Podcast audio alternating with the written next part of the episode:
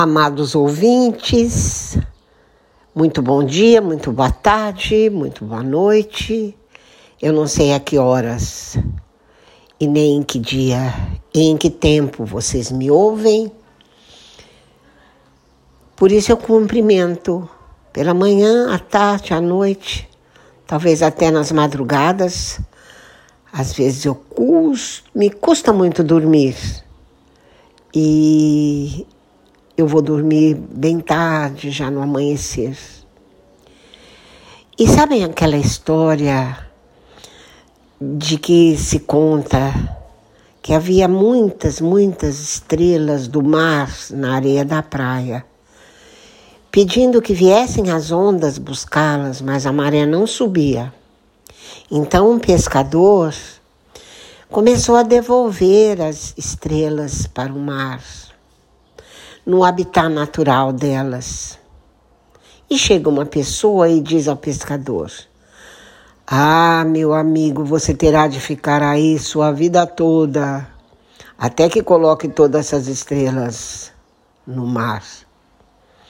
E ele respondeu que se até o fim do dia ele colocasse, conseguisse colocar algumas, muitas, ele já ficaria feliz. Eu sou assim também, eu fico feliz. Eu acho que os meus textos são são vitais, são textos bons diante de tanta besteira que se tem falado nesse mundo de meu Deus. E não é todo mundo que que tem esse amor muito grande à literatura, à cultura a ouvir interpretações de filmes. A gente que prefere mesmo frases curtas, ou então bobagens mesmo, para alegrar a vida, mas eu sou tão grata aos meus ouvintes. Sejam eles poucos, seja ele um só, eu já me sinto tão resolvida e eu agradeço muito a audição. Eu dei o nome de Conheçam-me ou o Mundo Me Devora a esse podcast, porque eu gostaria muito que vocês me conhecessem e conhecessem o que vai na minha alma nos textos que eu escrevo. Então, durante algum tempo, talvez duas ou três semanas, eu vou destacar algumas crônicas que já apareceram nas redes sociais e vou declamá-las para vocês, para que vocês me conheçam, para que nós nos olhemos nos olhos estando tão longe uns dos outros. Porque os olhos dizem o que nos vai na alma. E vocês podem ter a Dete, essa simples mulher, bem mais perto de vocês. Eu já contei que meu nome é Maria Deusdede Giareta Chaves. O Giareta é o sobrenome da família e o Chaves é o sobrenome posposto ao meu nome depois do casamento e eu preservo com muita alegria, com muita satisfação muita honra. E Deus Dede tinha um nome masculino. Com toda certeza, minha mãe, grávida, esperava um menino. Ela já tinha três filhos. Um moço, com mais de 20 anos, quando eu nasci, duas gêmeas, meninas, também jovenzinhas quando eu nasci, e ela esperava talvez um outro menino. E Deus Dédite foi o nome que ela e meu pai acharam num livro significando Deus deu.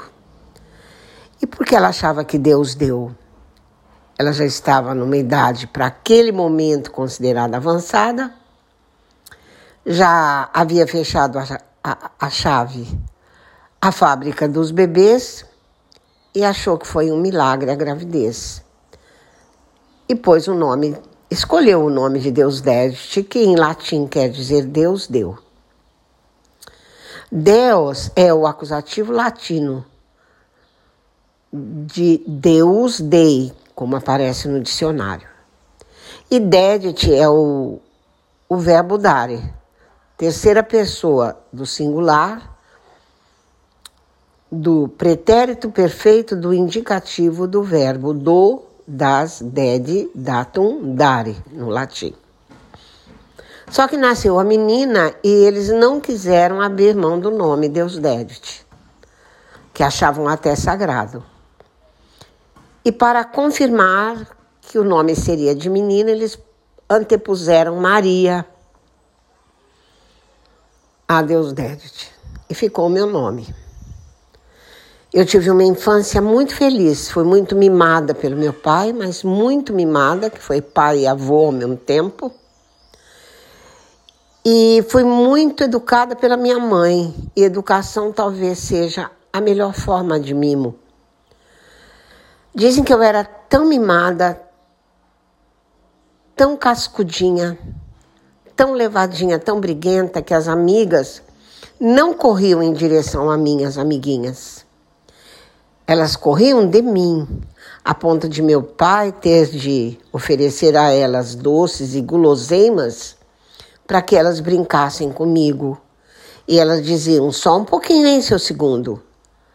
Só um pouquinho, porque a Dete é muito briguenta e a gente não gosta dela. Mas eu recebia tanto amor da família que compensava a indiferença das amiguinhas. Na realidade, meu pai não chamava segundo, chamava José, mas como foi o segundo filho de uma família italiana, eles lhe deram o nome de Secondo, tanto que as tias o chamavam de Condo, o diminutivo de Secondo.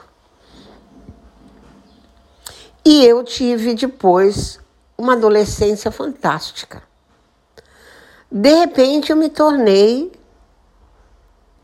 uma jovem simpática, extrovertida, alegre, bem-humorada, que adorava as amigas, que não brigava mais. Eu não sei em que momento da vida eu deixei de brigar. Talvez depois de levar uma boa surra das amigas. Mas na adolescência, nós amigas fomos inseparáveis. Nadávamos, dançávamos, andávamos de bicicleta, corríamos, jogávamos basquete, éramos do time, desfilávamos em moda, desfilávamos nos desfiles cívicos. Fomos ficando tão bonitas toda a turma. Foi uma turma de meninas tão lindas lá naquele interior, pontinho de luz no norte do estado de São Paulo, na cidade de Santa Rita do Passa Quatro.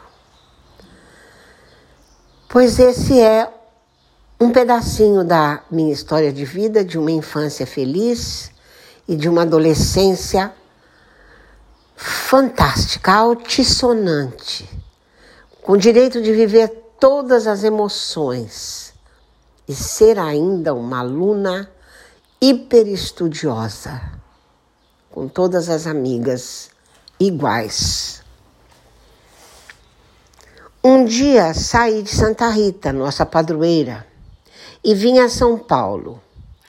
Queria estudar as neolatinas letras melhor do que me enveredar por uma das fazendas da cidade natal, a cata de crianças para alfabetizar. Ora, mas Sina é Sina.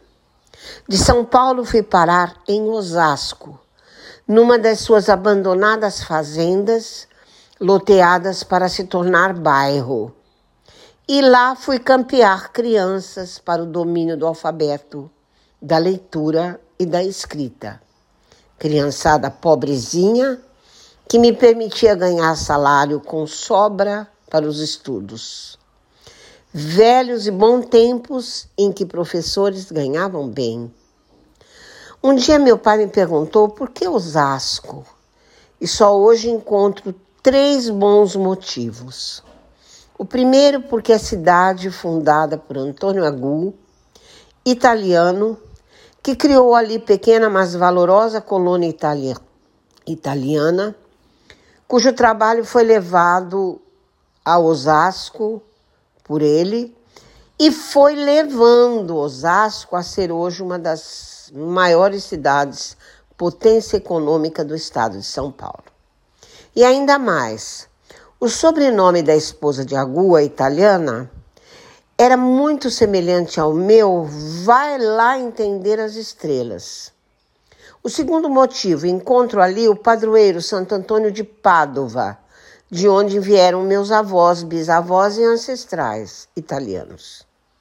E tem mais, descubro nas letras, ao estudar os sermões de Padre Vieira, um deles cujo título me intrigou: Sermão de Santo Antônio aos Peixes e fico a par de que quando Santo Antônio, depois de conviver entre os franciscanos, foi elevado a confessor e pregador, poderia agora pedir bens materiais ao Papa e espirituais a Deus. Antônio dispensou os bens humanos e pediu humildemente a Deus sabedoria, pois foi tanto o saber recebido que nas pregações de Santo Antônio multidões vinham ficar a seus pés para ouvir e aprender. Mestre da palavra, da palavra evangelizadora, Santo Antônio operou milagres com a potência de sua palavra e de sua fé. Eu saí de Santa Rita do Passa Quatro para, em São Paulo, me dar a oportunidade de estudar a palavra. A palavra talvez seja o terceiro motivo, já que foi com as palavras bem ditas e bem escritas que pude educar milhares de jovens juntos, eu e os jovens. Visitamos e revisitamos obras de poetas, pensadores, escritores, essas inteligências profundas que na ficção desvendam a real condição humana e suas mazelas, todavia nos devolvendo sempre uma lição ética que só por isso é uma lição de felicidade. E aprendi que não adianta se escapar de sina. Eu não queria campear crianças nas fazendas da minha terra natal. Mas a minha missão era campear crianças e alfabetizá-las em outras plagas, em outras terras, que depois, por me oferecer tanto trabalho e tanta prosperidade, ficaram também, se não terra natal, a terra do coração. Meu pai teve um pequeno negócio durante sua passagem na terra. Não foi empregado como eu fui mas nem todos podem ser patrões e convenhamos, o emprego é sagrado direito humano. Dizem também que judeus e árabes não gostam de ser empregados e preferem criar suas próprias empresas. Acho que os estrangeiros, por terem dificuldade com nacionalidade e com emprego, também preferem criar seus próprios negócios. Daí a gente se acostuma ao capital e se torna capitalista. Num sistema contrário, será que as pessoas dividiriam os seus bens, poucos ou muitos, com os outros, com os mais necessitados? Duvido Eudor. E até me lembro de uma passagem cristã em que um rico proprietário de terras e de fortunas perguntou a Jesus como é que ele podia alcançar o reino dos céus. E Jesus lhe disse: Vai e venda alguma coisa sua, vai e venda a sua riqueza e dê aos pobres. Evidente que Jesus não queria que ele desse tudo ou que vendesse tudo, porque seria um pobre a mais. Mas queria que ele tivesse soubesse o exercício da solidariedade. No entanto, Aprendi também costumes da monarquia. Não aprendi só esses costumes da burguesia, das riquezas que, por gente muito caridosa, dividida, por gente muito mesquinha, é acumulada. O que Jesus não queria é que se acumulassem os bens. Acumular é ser ganancioso, é se tornar soberbo. Mas eu conheci também costumes da monarquia, quando vinham visitas à nossa casa. Nesses dias a mãe já nos passava as ordens regulamentares.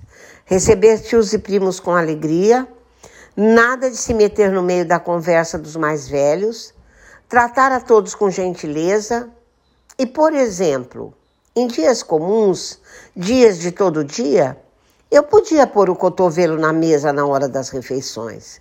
Podia dar aquela risadona à mesa. O pai também podia contar piada. Bebíamos água e às vezes até colocava o dedo na polenta para ver se ainda estava quente ou se já se podia comer. Claro que se a mãe visse, eu levava uns piparotes. A toalha de mesa era de algodão e os guardanapos de papel. Ao lado do pote com água ficava um copo apenas, e todos nós em casa bebíamos nele. Saudáveis que éramos com o mesmo DNA e o copo nem ficava com cheiro de boca, porque todos escovávamos muito bem os dentes. Contudo, se vinham as visitas, ai, as benditas visitas, nada disso acontecia. Nada de cotovelo na mesa, nem risadaiada, nem pai contava piada, nem bebíamos água. Nesses dias era um bom vinho, nada de vinho de garrafão. Eu não podia pôr a mão na polenta, mas se esquecesse e o fizesse, a mãe por baixo da mesa, sem ninguém perceber, me dava um pisão dolorido no pé. E eu entendi e me desculpava, com aquela risadinha amarela. A toalha para as visitas era de seda, os guardanapos também. E ao lado do pote de água, a mãe colocava uma bela bandeja prateada, com muitos copos finos para cada qual escolher o que mais lhe agradasse. Então ninguém bebia no mesmo copo. Em dias comuns não se servia café após a refeição.